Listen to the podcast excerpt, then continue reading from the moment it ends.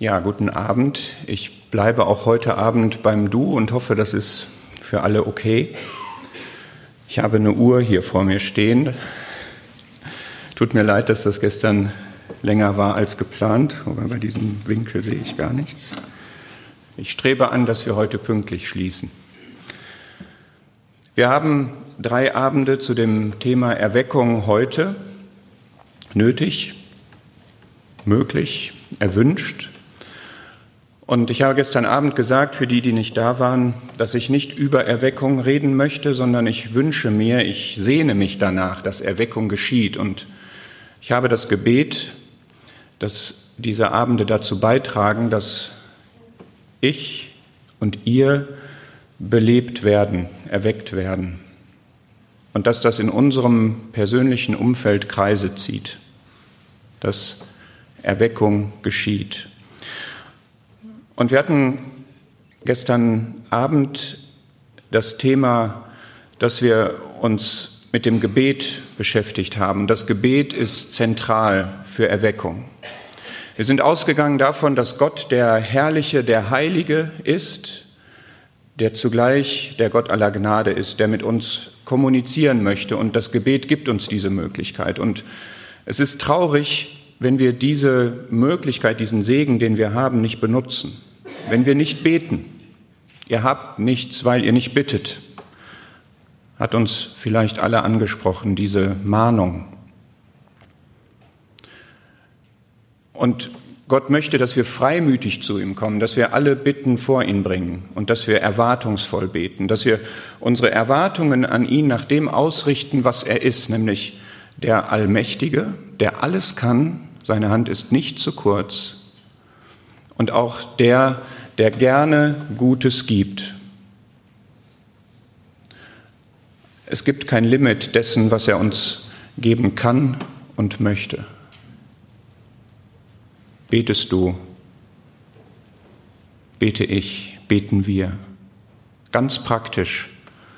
Was beten wir? Was bitten wir? Und vielleicht lag ein bisschen ein Schwerpunkt auf dem Gebet der Demütigung, weil das die natürliche Folge davon ist, wenn ich diesen großen Gott sehe, diesen heiligen Gott sehe, dass ich feststelle in meinem Leben, was abweicht davon. Und das ist der Fall, das ist in meinem Leben der Fall, das ist in deinem Leben der Fall, das ist in unserem Leben der Fall, in den Versammlungen, Gemeinden. Und ich bin überzeugt, dass wir dieses Gebet der Demütigung brauchen, persönlich und gemeinschaftlich. Und ich bin überzeugt, dass wenn wir das machen, dass das ein Schlüssel für Erweckung ist.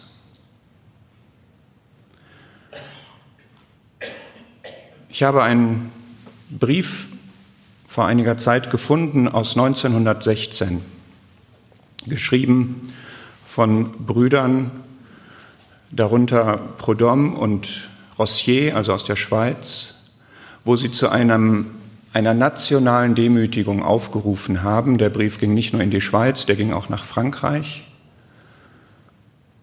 Und dieser Brief enthält sehr konkrete Punkte, worüber sie das Bedürfnis hatten, sich gemeinsam zu demütigen. Sehr konkret. Und ich frage mich, ist sowas denkbar? Brauchen wir dafür einen Krieg? 1916. Brauchen wir dafür einen Krieg? Dass wir empfinden, dass Gottes züchtigende Hand auf uns liegt? Oder reicht das, was wir sehen, was kein Krieg ist, aber was viel Zerstörung ist, was viel Schaden ist, was viel Leid ist, was viel Kaputtes ist?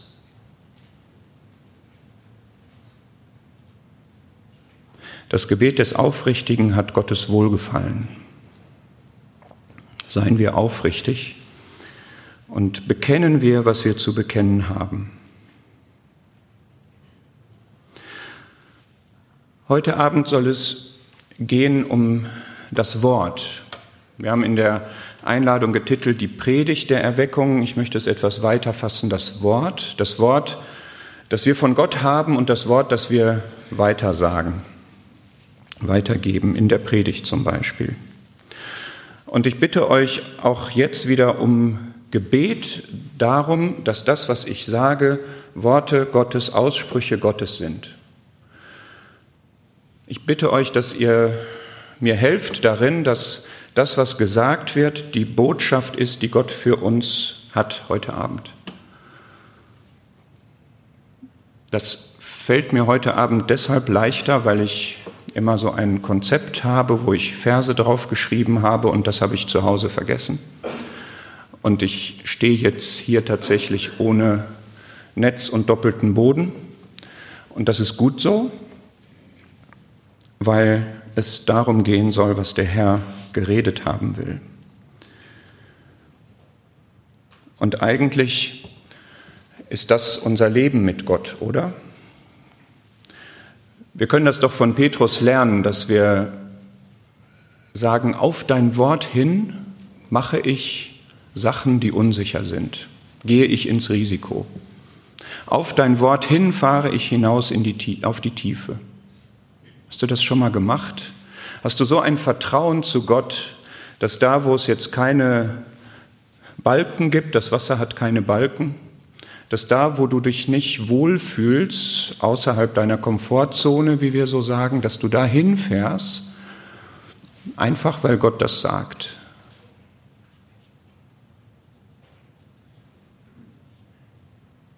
Ich glaube, das ist ein Teil von Erweckung, dass jeder das macht. Wenn er einen Auftrag hat, dass er dann geht, im Vertrauen auf Gottes Möglichkeiten. Ich möchte heute Abend einen Vers voranstellen,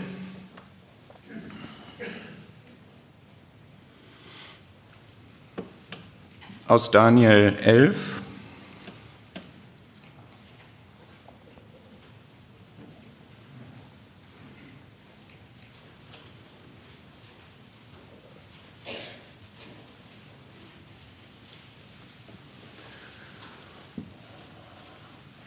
Dieser Vers ist aus dem prophetischen Kontext, in dem er steht, herausgenommen, ist aber meines Erachtens allgemeingültig. Und vielleicht sage ich das auch mal, seht es mir nach, wenn ich nicht alle Stellen gerade aus dem Alten Testament immer lehrmäßig einordne. Mir geht es vor allem, es ist kein Lehrvortrag in dem Sinne, mir geht es vor allem um die moralische Ansprache, die diese Verse für uns haben. Daniel 11, Vers 32, die zweite Hälfte. Das Volk, das seinen Gott kennt, wird sich stark erweisen und handeln. Ich möchte auch heute Abend gerne wieder den Aufbau so haben, dass ich zunächst vorstelle, wie Gott ist dass wir uns dann damit auseinandersetzen, was für einen Segen das bietet, dass Gott so ist, wie er ist, was das für uns praktisch bedeutet und daraus folgt dann gleich auch wieder der Abgleich, was mache ich daraus, was mache ich aus diesem Segen, den er mir gibt. Und dann möchte ich auch wieder einen Bezug auf Erweckung herstellen. Welche Rolle spielt das Wort für Erweckung? Und wünsche mir, ich werde auch wahrscheinlich wieder viele Fragen stellen und ich wünsche mir, dass ihr das auch wieder so nehmt und für euch vor Gott steht, sein Licht auf euch leuchten lasst und euch fragt, was hat es mir zu sagen? Was will Gott mir damit sagen? Dieser Vers, das Volk, das seinen Gott kennt, wird sich stark erweisen und handeln. Ich finde ihn wunderschön. Er hat eine, eine tiefe Wahrheit dass nämlich die Kenntnis, die Erkenntnis Gottes Kraft gibt und aktiviert. Und das haben wir gestern schon bei Jesaja gesehen, in Jesaja 6, als er Gott, den Heiligen, erkannt hat. Da ist er zwar zu Boden gegangen, aber dann ist er aus dieser Gegenwart Gottes gegangen mit dem Auftrag, den er hatte. Und das war ein Auftrag, der erforderte ganz viel Kraft. Und Erkenntnis Gottes hat immer diesen Effekt, dass sie uns erst einmal erschüttert und tief beeindruckt Und da Gott kein, kein zerstörender Gott ist, sondern ein lebengebender Gott, führt das dann dazu, wenn ich mich richtig einstelle ihm gegenüber, mich in seinem Licht selber richtig erkenne, dass ich belebt bin, dass ich aktiv bin, dass ich Kraft bekomme. Aus seiner Gnade. Und ich möchte heute Abend Gott als den vorstellen, der Leben ist und als den vorstellen, der der Allmächtige ist. Denn wenn wir Belebung haben wollen, kriegen wir sie von dem Gott, der Leben ist. Und mehr Belebung und besseres Belebendes kann es nicht geben als von dem, der Leben ist, der der Inbegriff dessen ist, was Leben bedeutet. Und mehr Kraft und bessere Kraft kann man nicht bekommen als die des Allmächtigen. Und wie bekommen wir das denn? Wie bekommen wir denn diese Kraft? Wie bekommen wir dieses Leben? Wir bekommen es durch die Erkenntnis Gottes. Das sagt 2. Petrus 1.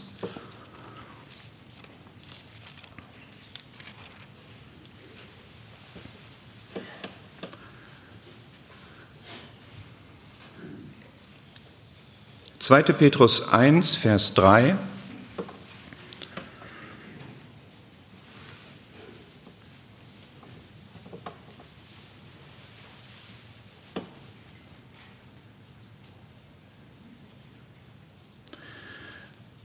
Seine göttliche Kraft hat uns alles zum Leben und zur Gottseligkeit geschenkt durch die Erkenntnis dessen, der uns berufen hat durch Herrlichkeit und Tugend, durch die er uns die größten und kostbaren Verheißungen geschenkt hat.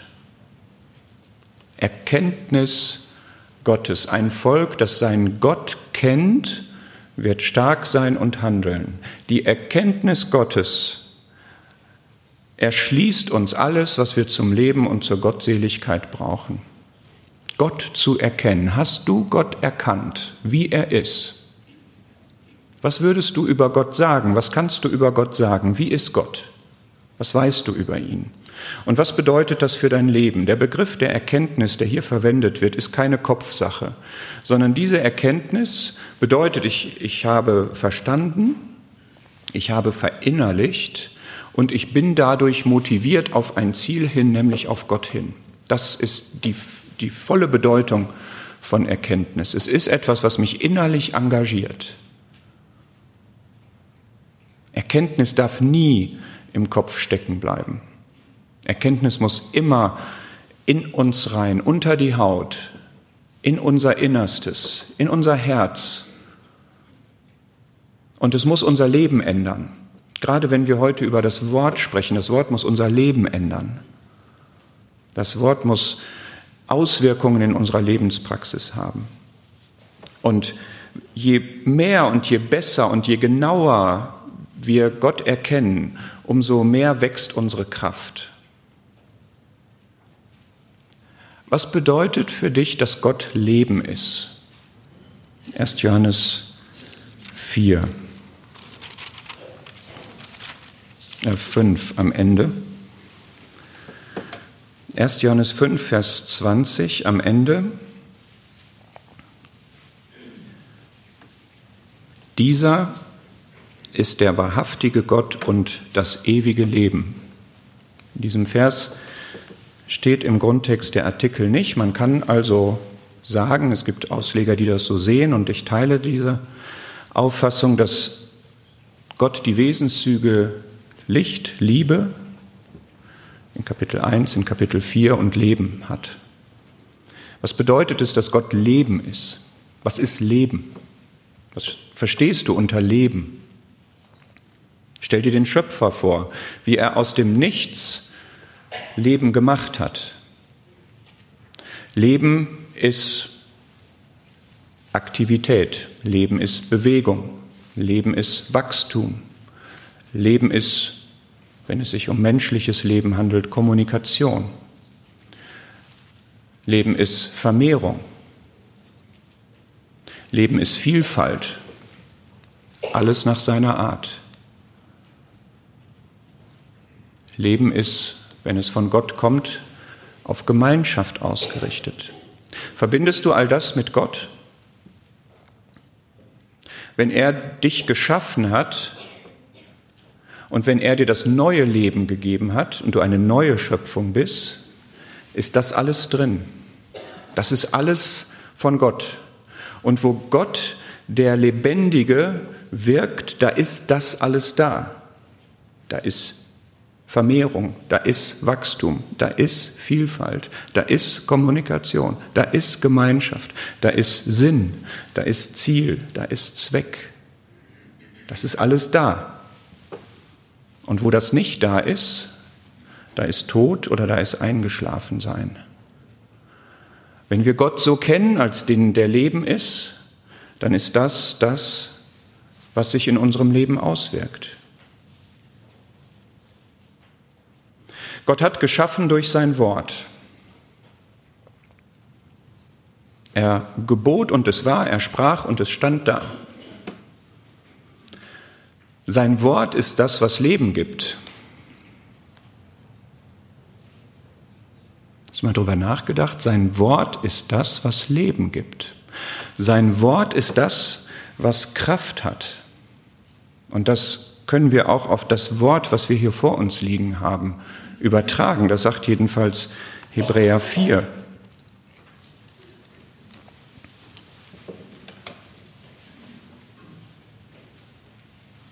Hebräer 4, Vers 12.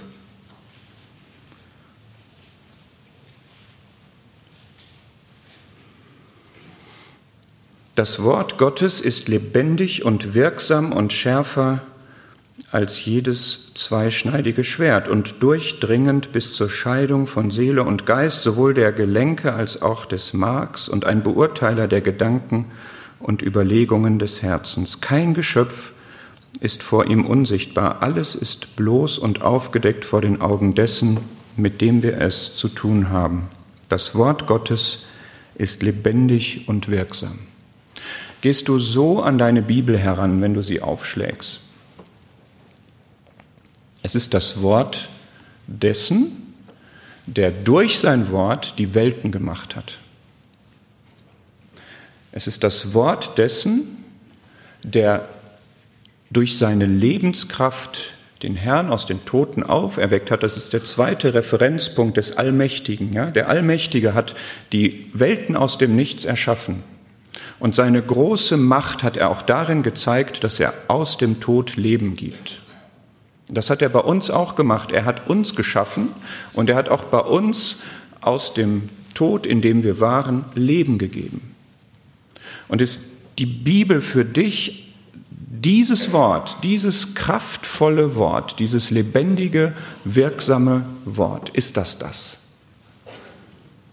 Wenn du dich morgens aufgerappelt hast, mühsam nach dem dritten Mal auf den Wecker schlagen und das Wort aufschlägst, ist das das, was da zu dir spricht.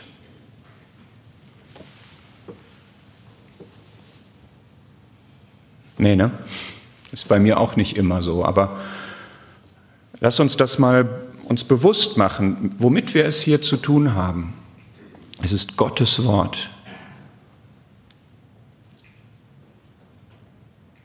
Es ist lebendig. Es gibt Leben. Wenn ich mich an dieses Wort halte, dann belebt es mich. Wenn ich diesem Wort glaube und vertraue, dann gibt es mir Kraft. Was macht dieses Wort? Ein Bereich ist, es gebietet. Es gibt Gebote in der Bibel. Es gibt klare Aussagen, wo wir gefragt sind zu glauben, wo wir hören sollen und tun sollen. Tust du das? Nehmen wir mal ein Beispiel, auch wenn das jetzt dogmatisch nicht hundertprozentig ist, aber gehen wir auf Matthäus 28 mal.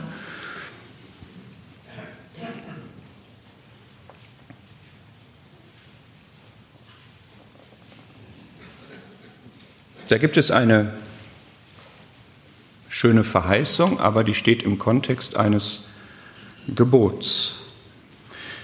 Die Verheißung steht am Ende von Vers 20. Siehe, ich bin bei euch alle Tage bis zur Vollendung des Zeitalters. Das ist etwas, was man gerne annimmt. Das ist eine schöne Zusage, die wir auch noch woanders verankern könnten. Und dann sagt der Herr aber in Vers 19, geht hin, macht alle Nationen zu Jüngern. Bist du schon mal irgendwo hingegangen mit dem Ziel, dass Jünger dabei herauskommen sollen? Hast du schon mal dich einer Situation gestellt, wo du das Evangelium weitersagen konntest? Das hatte eine spezielle Adressatengruppe. Ich möchte einfach nur mal sagen, wir sind alle aufgerufen, Zeugen zu sein. Wir sind alle Botschafter. Wir sind alle, welche die Rechenschaft ablegen sollen von der Hoffnung, die in uns ist. Wir haben alle die Mission, den Herrn weiterzutragen. Machst du das? Bist du überhaupt ein Jünger? Lass uns mal in Lukas 14 schauen. Ich bin bei dem Thema Nimm Gott beim Wort. Nimm sein Wort ernst.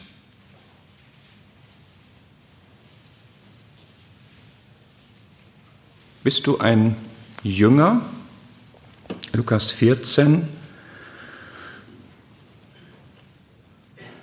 Vers 26, wenn jemand zu mir kommt und hasst nicht seinen Vater und seine Mutter und seine Frau und seine Kinder und seine Brüder und Schwestern, dazu aber auch sein eigenes Leben, so kann er nicht mein Jünger sein. Wer nicht sein Kreuz trägt und mir nachkommt, kann nicht mein Jünger sein. Vers 33, so kann nun keiner von euch, der nicht allem entsagt, was er hat, mein Jünger sein. Bist du ein Jünger?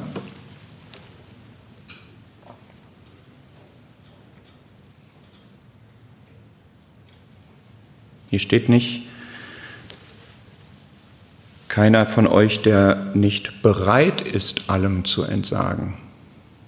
Das steht da nicht. Nimm Gott beim Wort. Da steht, der nicht allem entsagt, was er hat. Der nicht auf alles, was er hat, den Stempel des Herrn stempelt der nicht von allem, was er hat, sagt, das gehört dir. Das ist nicht meine Verfügungsmasse, es ist deins. Greif darauf zu, wann und wie du willst. Wer das nicht macht, der kann nicht sein Jünger sein.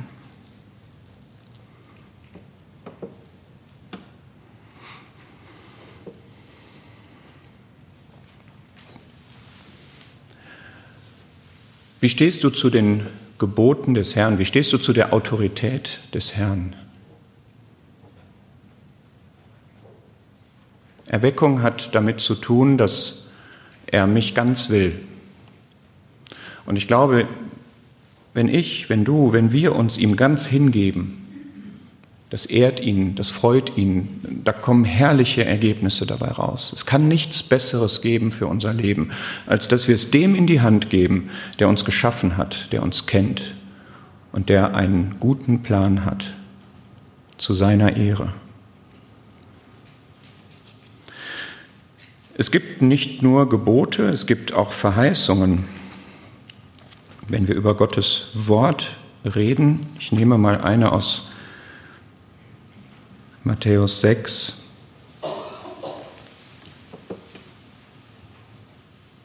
Was hat, hast du dich mal mit dem Thema Verheißungen beschäftigt, was du für Verheißungen hast?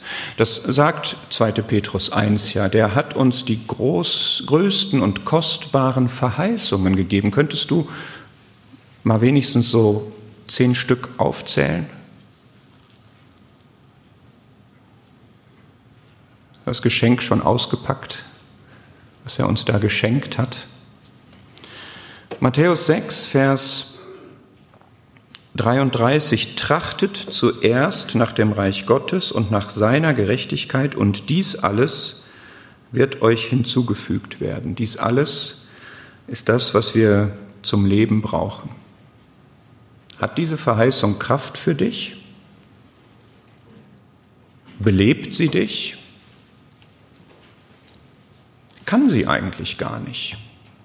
Ich denke, die meisten von uns sind materiell abgesichert. Wir haben unseren Job und wenn nicht gerade Arbeitslosigkeit droht oder so, dann wird diese Verheißung für uns nicht relevant, oder?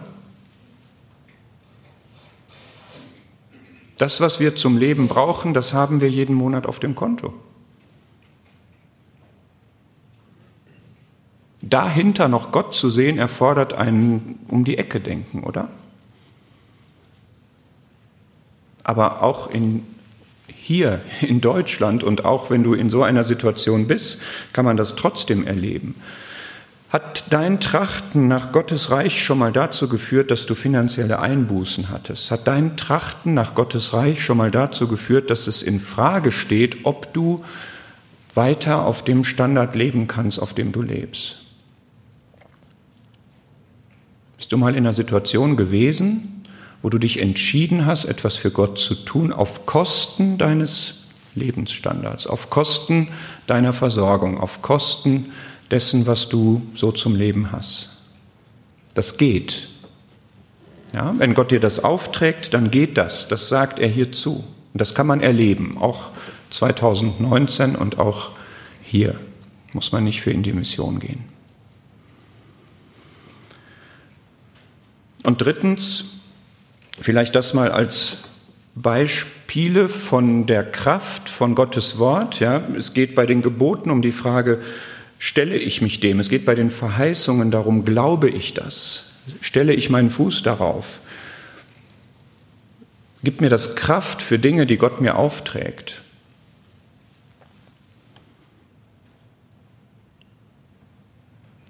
Und das Dritte ist, dass wir aus der Erkenntnis Gottes heraus Leben haben, wenn wir Gott richtig erkennen. Ich möchte dazu einen Vers aus Hosea lesen.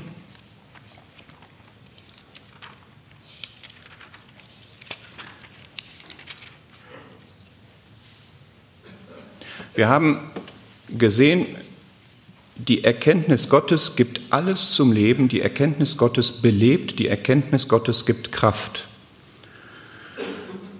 Und Gott offenbart sich in seinem Wort. Wir finden ihn in seinem Wort. Und wir finden aber auch das Gegenteil, dass wenn wir Gott nicht richtig erkennen oder wenn wir Gott gar nicht erkennen, dann bedeutet das eben nicht Leben, sondern Tod. Dann bedeutet das nicht Kraft, sondern Schwächung und Verderben. Hosea 4 sagt das in Vers 6.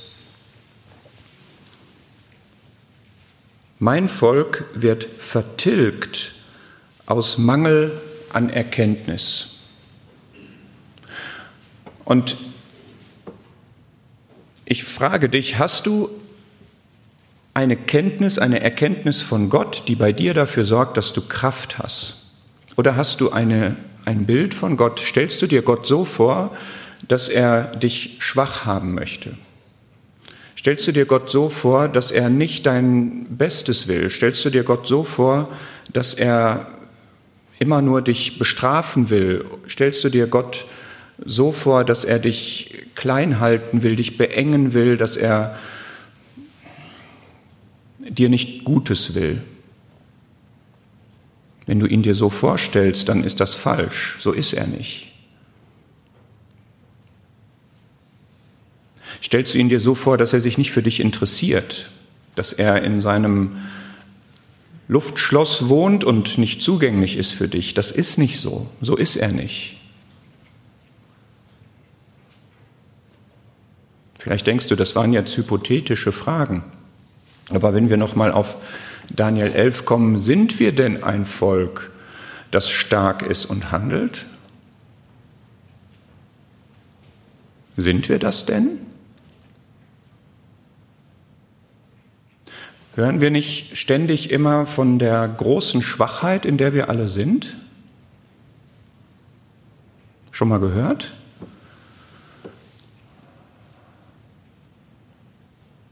Sind wir eher aktiv oder eher passiv? Ist es typisch für uns, dass wir handeln oder dass wir untätiger sind? Sind wir ein Volk, das seinen Gott kennt? Oder kennen wir anscheinend was anderes als Gott? Wie er ist, wie er wirklich ist.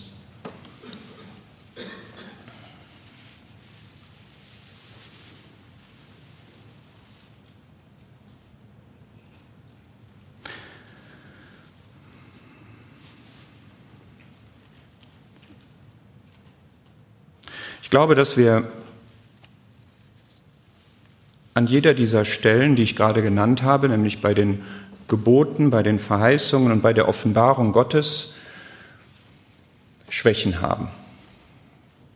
Ich glaube, dass wenn wir über die Gebote Gottes reden oder allgemein das, was sein Wort sagt, dass wir häufig den Fehler von Jakobus 1 machen.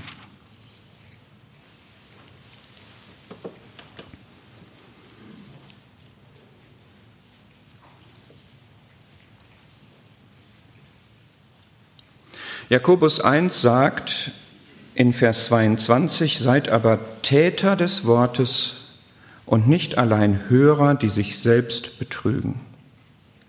Denn wenn jemand ein Hörer des Wortes ist und nicht ein Täter, der gleicht einem Mann, der sein natürliches Angesicht in einem Spiegel betrachtet, denn er hat sich selbst betrachtet und ist weggegangen, und er hat sogleich vergessen, wie er beschaffen war. Wer aber in das vollkommene Gesetz, das der Freiheit nahe hineinschaut und darin bleibt, indem er nicht ein vergesslicher Hörer, sondern ein Täter des Werkes ist, der wird glückselig sein in seinem Tun. Hand aufs Herz, ist das bei dir so? Liest du schon mal die Bibel und du nimmst die Gedanken zwar auf, die da stehen, aber du setzt sie nicht um. Ist es bei dir so wie bei mir, dass du in einer Predigt sitzt und du merkst, das spricht mich an und dann ist die Predigt rum und dann unterhält man sich draußen über Fußball und dann ist alles weg? Kennst du das? Ich glaube, wir haben schon ein Problem mit dem Hören überhaupt. Hörst du Gottes Wort? Hörst du die Stimme Gottes, die zu dir spricht, aus der Bibel? Aus einer Predigt, aus einem Kontakt, aus einem Gespräch, aus einem Eindruck, den du hast. Hören reicht aber noch nicht mal. Das Hören ist ja schon viel. Aber es dann zu tun. Wann bist du das letzte Mal aus einer Predigt rausgegangen und hast danach etwas geändert?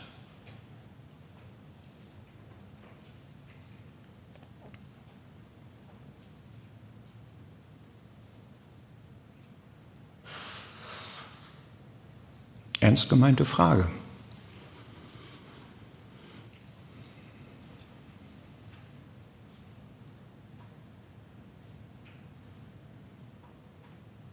Wann bist du das letzte Mal in eine Predigt gegangen, in der Erwartung, dass etwas zu dir gesagt wird, was dein Leben verändert?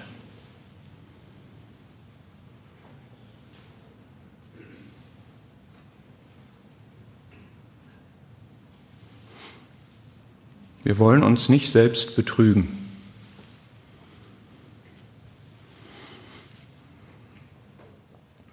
Matthäus 13, müssen wir jetzt nicht aufschlagen, sagt uns, wie das ist, wie das sein kann, dass das Wort gar nicht Wurzeln schlägt in uns. Es kann insbesondere dann sein, und ich glaube, das ist, wenn ich mein Leben sehe, ist das, glaube ich, der hauptsächliche Punkt. Mein Herz ist zum Teil echt platt gefahren.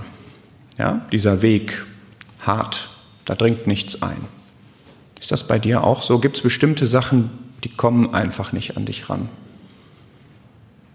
Oder gibt es was, was dann aufwächst und das erstickt? Erweckung heißt, das Wort muss seine Kraft entfalten können und wir müssen pflügen. Wir müssen unseren Herzensboden pflügen. Wir müssen Buße tun, wo wir verhärtet sind.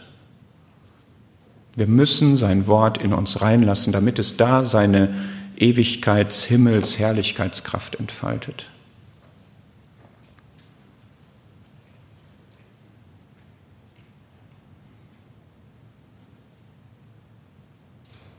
Lasst uns wirklich diese Autorität des Wortes ernst nehmen. Wenn es um Erweckung geht, hat das Wort zwei Bedeutungen, soweit ich das sehe. Bei Erweckung geschieht zweierlei im Zusammenhang mit dem Wort. Es geschieht einmal, dass wirklich das Volk, was da erweckt wird, back to the roots geht. Es besinnt sich zurück auf das, was Gottes Wort sagt. Und das Zweite, in der Regel spielt Weissagung eine Rolle bei Erweckung. Und über diese beiden Punkte möchte ich jetzt noch etwas sagen. Der erste, den finden wir in Esra. Beispielhaft, das finden wir in mehreren Erweckungen, aber ich möchte jetzt einfach mal Esra nehmen.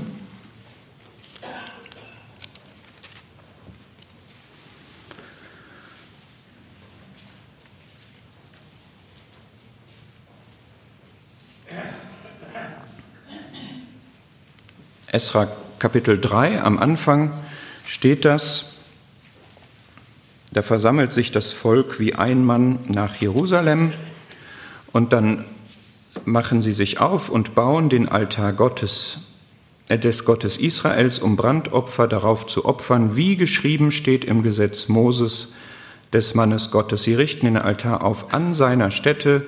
Vers 4, sie feiern das Laubhüttenfest, wie es vorgeschrieben ist, und opfern Brandopfer nach der Zahl, nach der Vorschrift. Das ist ein Merkmal von Erweckung, dass man sich zurückbesinnt auf das, was Gott vorgesehen hat, was er vorgeschrieben hat, und das ist sein Wort.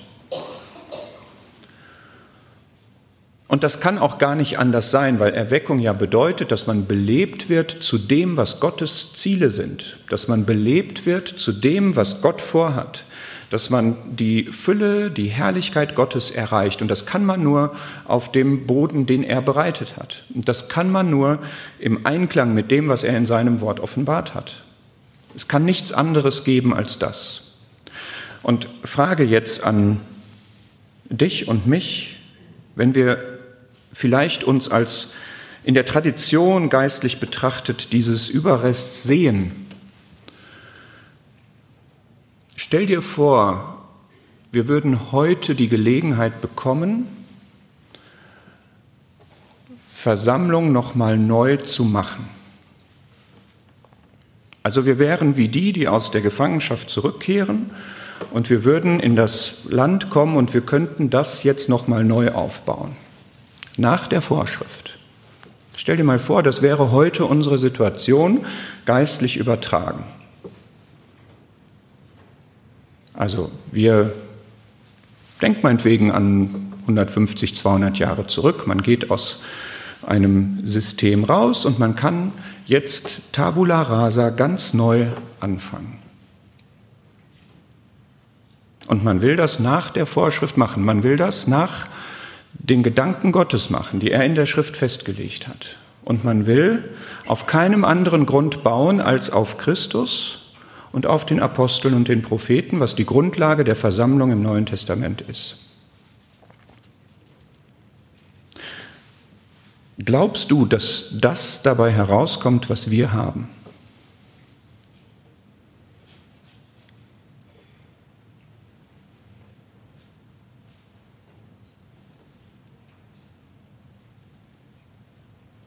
Ich glaube das nicht.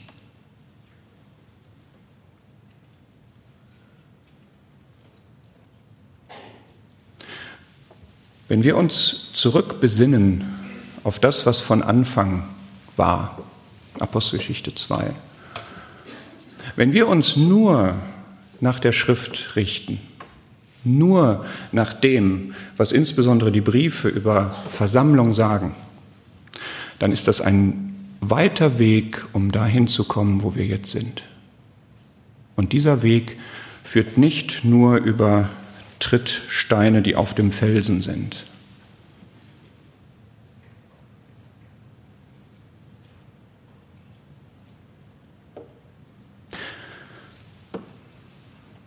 Würden wir uns so versammeln, wie wir es tun? Würden wir diese Zusammenkünfte haben, die wir haben? Würden wir so aussehen, wie wir aussehen? Würde das so ablaufen, wie es abläuft? Würden wir so miteinander umgehen, wie wir miteinander umgehen?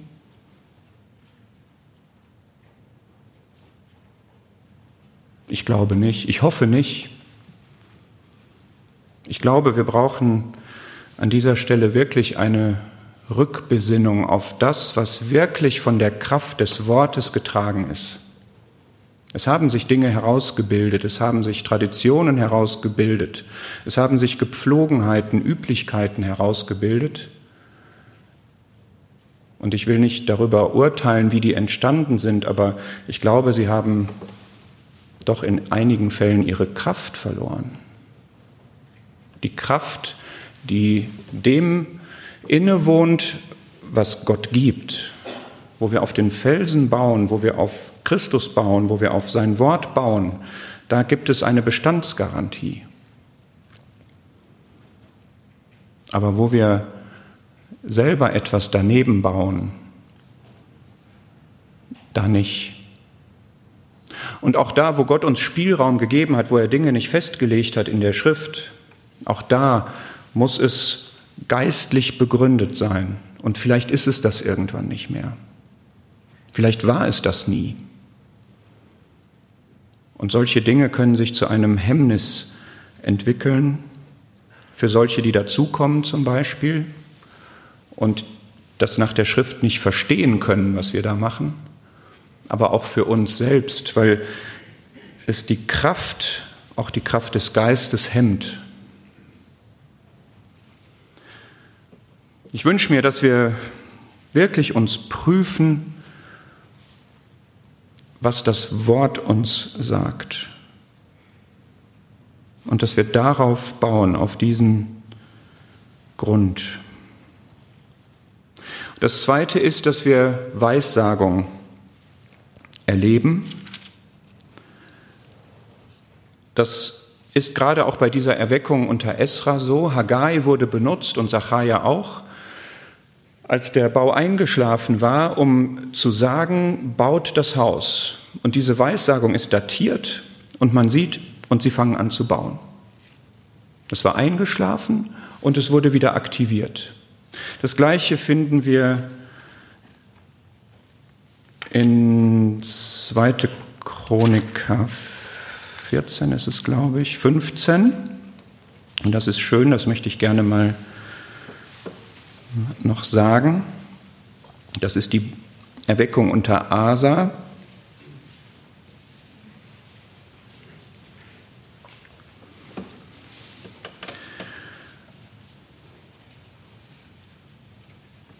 Zweite Chroniker 15.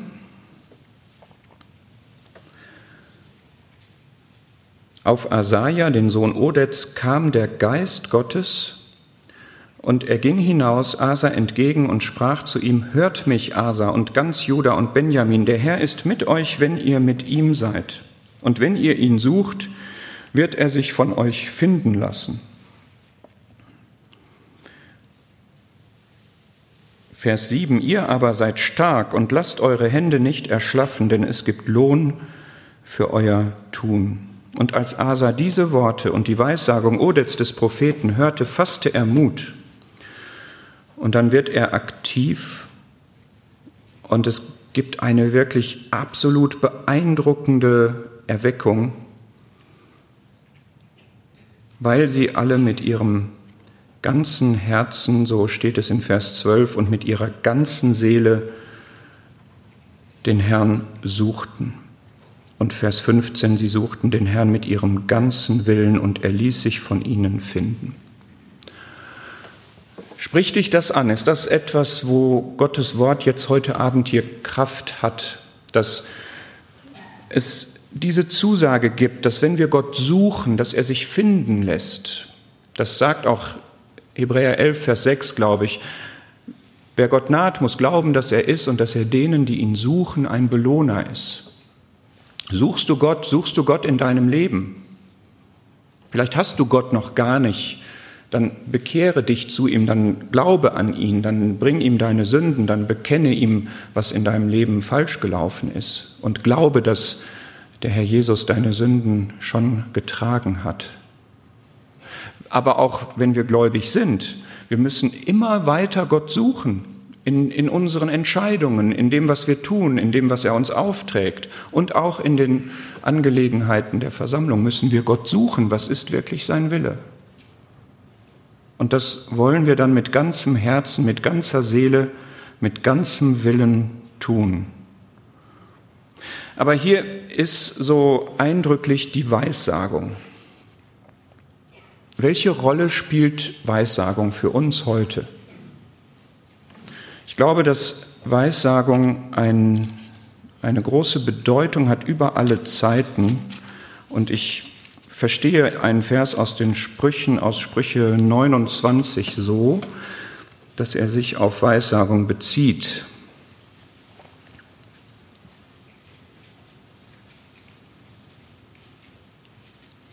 Sprüche 29, Vers 18.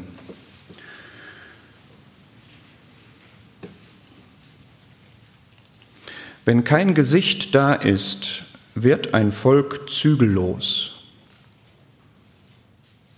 Verstehe das so, wenn, wenn niemand da ist, der Gott sieht, der Gott erkennt und der aus dieser Erkenntnis Gottes heraus Weissagung bringt zu dem Volk, dass dann ein Volk zügellos wird. Ich verstehe das so, dass wir das brauchen, dass wir Propheten brauchen, prophetischen Dienst, Weissagung, dass wir das brauchen, damit wir aufmerksam gemacht werden auf das, was in unserem Leben nicht gut ist. Weil wir sonst zügellos werden. Wir haben natürlich das Wort und wir wollen es auch beachten, aber wir brauchen auch die Ansprache durch prophetischen Dienst, durch Weissagung. Sind wir zügellos? Fehlt es uns an Weissagung? Sind wir unerweckt, unbelebt? Sind wir eingeschlafen? Wir hatten gestern die Stelle aus Lukas 9, eingeschlafen in seiner Herrlichkeit. Was ist überhaupt Weissagung heute? 1. Korinther 14,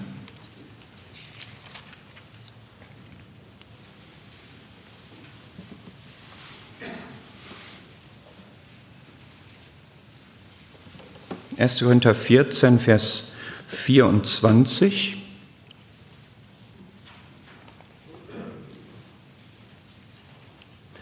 Wenn aber alle Weissagen und irgendein Ungläubiger oder Unkundiger kommt herein, so wird er von allen überführt, von allen beurteilt. Das Verborgene seines Herzens wird offenbar, und so auf sein Angesicht fallend wird er Gott anbeten und verkündigen, dass Gott wirklich unter euch ist. Hast du das schon mal erlebt?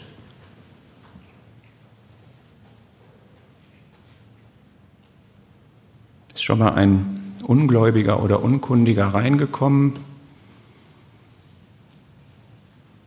und dann gab es eine Weissagung und dann ist er überführt worden und hat erkannt, dass Gott wirklich da ist. Weil wenn Gott wirklich da ist, dann ist dieser Gott da, der Leben ist und der der Allmächtige ist. Wenn Gott wirklich da ist und reden kann, wie er will, dann hat das Wirkung. Es sei denn, man verhärtet sich und will das nicht haben. Hat Gottes Wort diese Wirkung heute bei dir, in deinem Leben, bei mir, in meinem Leben, bei uns, in unserem Zusammenkommen? Hast du das schon mal erlebt? Ich habe das erlebt. Vor fast einem halben Jahr bei unserer Freizeit. Da haben sich zwei bekehrt, die sind reingeschneit gekommen und wir hatten so einen Gesprächsabend und da hat ein junger Bruder spontan eine Weissagung gehabt. Und das hat sie angesprochen. Sie haben sich angesprochen gefühlt und sie haben sich bekehrt. Der eine an dem Abend, der andere an dem anderen. Das geht, das gibt es. Was ist die Voraussetzung dafür? Kapitel 14, 1. Korinther 14, Vers 1 sagt, eifert nach den geistlichen Gaben, vielmehr aber, dass ihr weissagt. Vers 5, Vielmehr aber, dass ihr weissagt. Und Vers 39, eifert danach zu weissagen. Eiferst du, eifere ich danach zu weissagen? Weissagung ist, wenn man als Mensch in Gemeinschaft ist mit Gott, wir sagen in seiner Gegenwart ist, vertraut ist mit ihm, sich von ihm Gedanken geben lässt, die man dann ausspricht. Und diese Gedanken führen dazu bei den Hörern, dass sie sich in Gottes Licht erkennen. Mit welchem Ziel auch immer, das kann ein korrigierendes, überführendes Ziel sein, es kann ein stärkendes Ziel sein. Wie kann ich danach eifern? Ich als Bruder oder Schwester, auch die Schwestern weissagen, nur nicht in den Zusammenkommen, kann anstreben, möglichst nah bei Gott zu sein, möglichst gute Gemeinschaft mit ihm zu haben. Und ich kann anstreben, wenn ich etwas weiter sage, dass das etwas ist, was von ihm kommt und nicht von mir. Und der Herr kann mir etwas aufs Herz legen und ich empfinde das und gebe das als etwas weiter, was er mir auferlegt hat. Das ist das, was die Propheten im Alten Testament gemacht haben. Ich kann neben Weissagen auch andere Dinge tun, das sagt 1. Korinther 14 in Vers 5. Ich kann auch reden in Offenbarung, was es nach meinem Verständnis heute nicht mehr gibt, aber in Erkenntnis oder in Weissagung oder in Lehre. Ich kann auch eine Lehre bringen, das ist aber nicht Weissagung.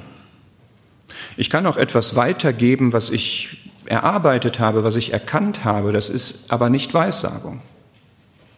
Weissagung ist das, was mir der Herr auflegt, was ich aus seiner Gegenwart empfange und wo ich als Sprechender den Eindruck habe, dass es jetzt die Botschaft zu diesem Moment für dieses Publikum, ohne zu wissen, was das bewirkt, das weiß ich nicht. Es hat aber den Effekt, so sagt es uns Vers 3, wer weiß sagt, redet den Menschen zur Erbauung und Ermahnung und Tröstung. Das ist mein Ziel, was ich dabei habe und das ist der Effekt, den es, weil Gott es dazu ausgesandt hat, haben wird. Wir als Zusammenkommen haben eine Verantwortung dafür, dass Weissagung geschehen kann. Wir sollen alle danach eifern, dass Weissagung geschieht. Und so wie ich das verstehe, brauchen wir dafür Freiraum in den Zusammenkünften. Es wird schwierig für einen Bruder, sich bewusst zu machen, habe ich jetzt diesen Auftrag, habe ich jetzt diese Botschaft, wenn nach einer halben Minute schon jemand steht und predigt. Und wenn auch immer die Stunde voll gemacht wird. Wir sollen danach eifern. Wir können alles bringen, wir können Lehre, Erkenntnis, Weissagung bringen, aber wir sollen danach eifern, dass geweissagt wird. Und ich als Empfänger oder als Auditorium habe auch eine Verantwortung, nämlich, das sagt 1. Thessalonicher 5,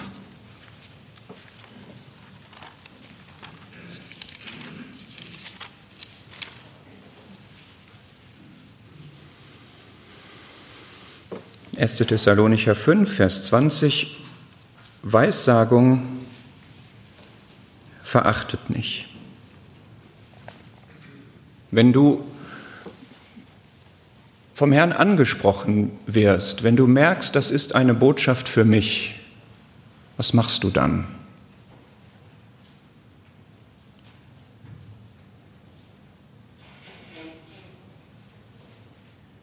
Erwartest du überhaupt eine Botschaft für dich?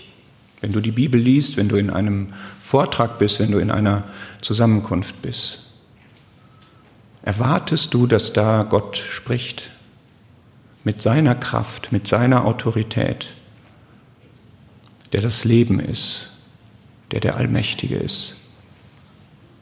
Verachten würde bedeuten, nicht, dass du da jetzt dich drüber lustig machst oder so, sondern dass du es nicht beachtest einfach. Dann hast du das, was der Lebendige zu dir gesprochen hast, dann hast du das nicht umgesetzt, nicht in dein Leben eingebaut. Wie wertvoll ist das, wenn der allmächtige Gott zu mir spricht, etwas für mich hat, meinen Lebensweg umsteuert, mir eine Antwort gibt auf eine Frage, die ich habe, mich vor etwas bewahrt, mich auf etwas aufmerksam macht, mir die Augen öffnet für etwas. Wie wertvoll ist das? Das kommt aus dem Heiligtum. Das kommt von Gott. Das dürfen wir nicht verachten.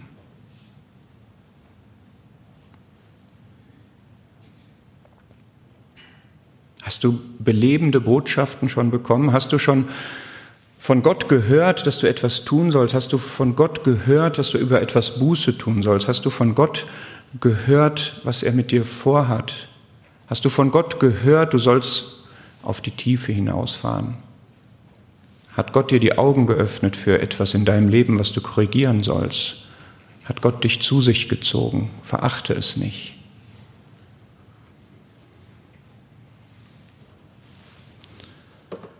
Ich möchte zum Abschluss einen Vers lesen, noch aus Jesaja.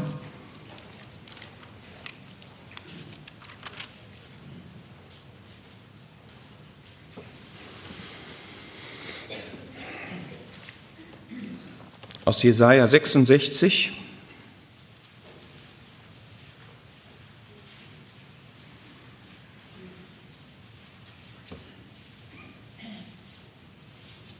Vers 2, die zweite Hälfte. Auf diesen will ich blicken, auf den Elenden und den, der zerschlagenen Geistes ist und der da zittert vor meinem Wort. Das ist die Autorität Gottes, die in diesem Wort liegt.